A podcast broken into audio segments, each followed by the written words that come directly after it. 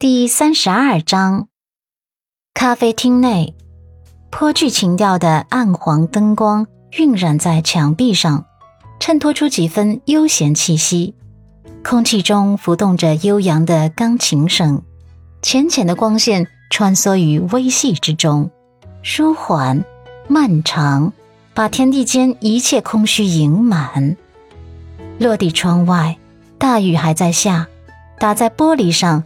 交织出滴滴答答的节奏声，在这样的雨天来这里喝咖啡聊聊天，倒也不失为一种舒适的放松。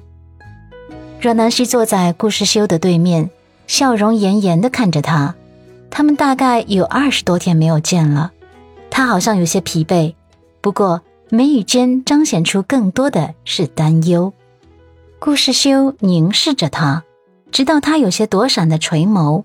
他才忍着激动开口：“南希，你还好吗？”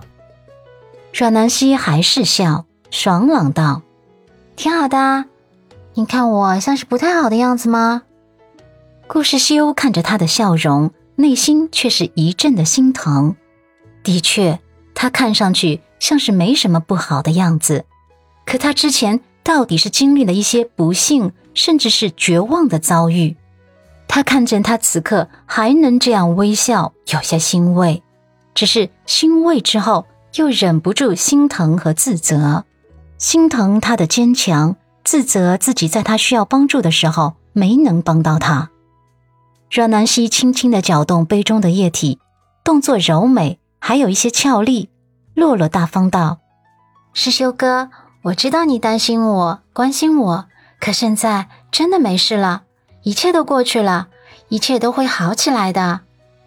顾世修微微的点头，收敛了几分眸底的复杂，道：“我在国外忙了大半个月，开的都是一些封闭式的会议。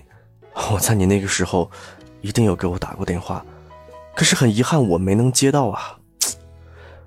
我回国后呢，再想联系你啊，已经联系不上了。”阮南希解释：“嗯。”因为出了点状况，之前手机泡水了，然后就换了新手机，还有新的手机号码。顾世修轻抿了一口咖啡，动作很优雅。之后啊，我联系到伊人，才知道你发生了这么多事情：阮家的破产，楚君臣的背叛。阮南希不太想提到这些，他打断他：“哎，这些都已经过去了。”我们聊点开心的，聊点正能量的。顾世修点头，好，聊点别的。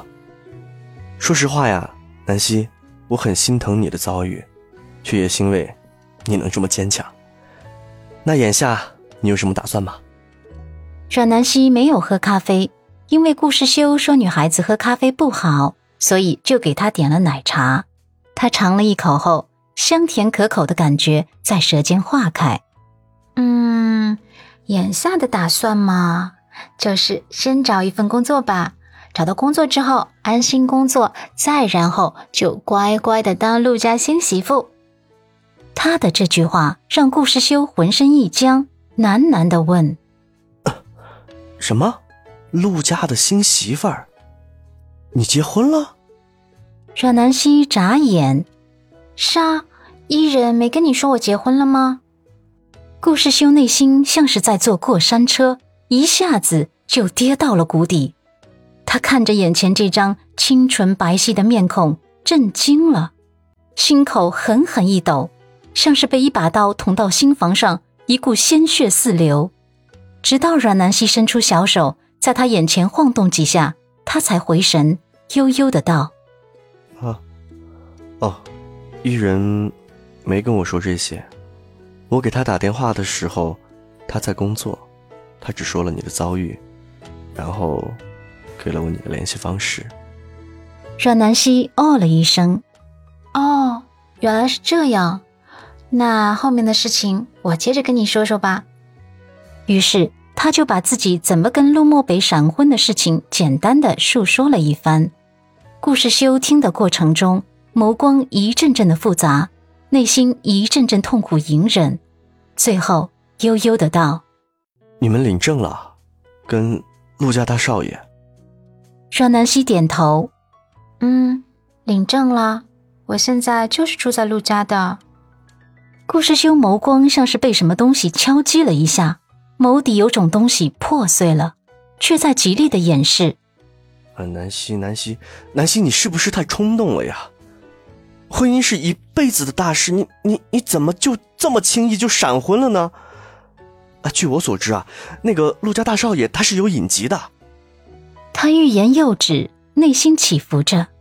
阮南希无奈的叹息：“唉，事后我也意识到自己冲动了，可是当时一大堆的事情压在我头上，我都快喘不过气来了。陆漠北是我当时唯一能够得到的救命稻草，我真的没办法考虑那么多。”顾世修的内心像是煎熬了一个世纪，他眸光狠狠的一颤后，深呼吸：“这段婚姻。”你真的打算一直这样维持下去吗？阮南希坦白道：“这个我也不知道呢，只能走一步算一步吧。以后的事情谁能说得准呢？”他清澈的眸子里闪过一丝茫然。顾世修看在眼底，实在不是滋味。他虽然刚才没有明说，可他已经猜到了，当时他也一定向顾家寻求帮助了。可想而知，顾家一定是拒绝了他。此刻，他的内心复杂到了极点。一开始听伊人说他被楚俊辰劈腿了，他迫不及待的想要见他一面。他像是在绝壁中找到了一线生机，他甚至冲动的想要表白。可是，当他知道他结婚了之后，他的唯一的一线生机就被割断了。现在，他很懊恼。如果当时他不去参加那个封闭会议，如果当时他在国内，他一定会帮他的，不至于让他走投无路，选择闪婚。沉默。阮南希不懂此刻顾世修内心的挣扎和痛苦，以为他是心疼自己的遭遇，所以又主动开口：“世修哥，其实你不必为我难过的，每个人有每个人的命运。”我始终相信，命运对我的安排一定不会是最糟糕的。顾世修还能说什么？说什么也都晚了。他垂在一边的那只手握紧了，又松开，松开又握紧。阮南希看了看手表，哦，时间不早了，我先回去了。明天我还约了一场面试，我要早点回去做准备呢。顾时修闻言点头。那好吧。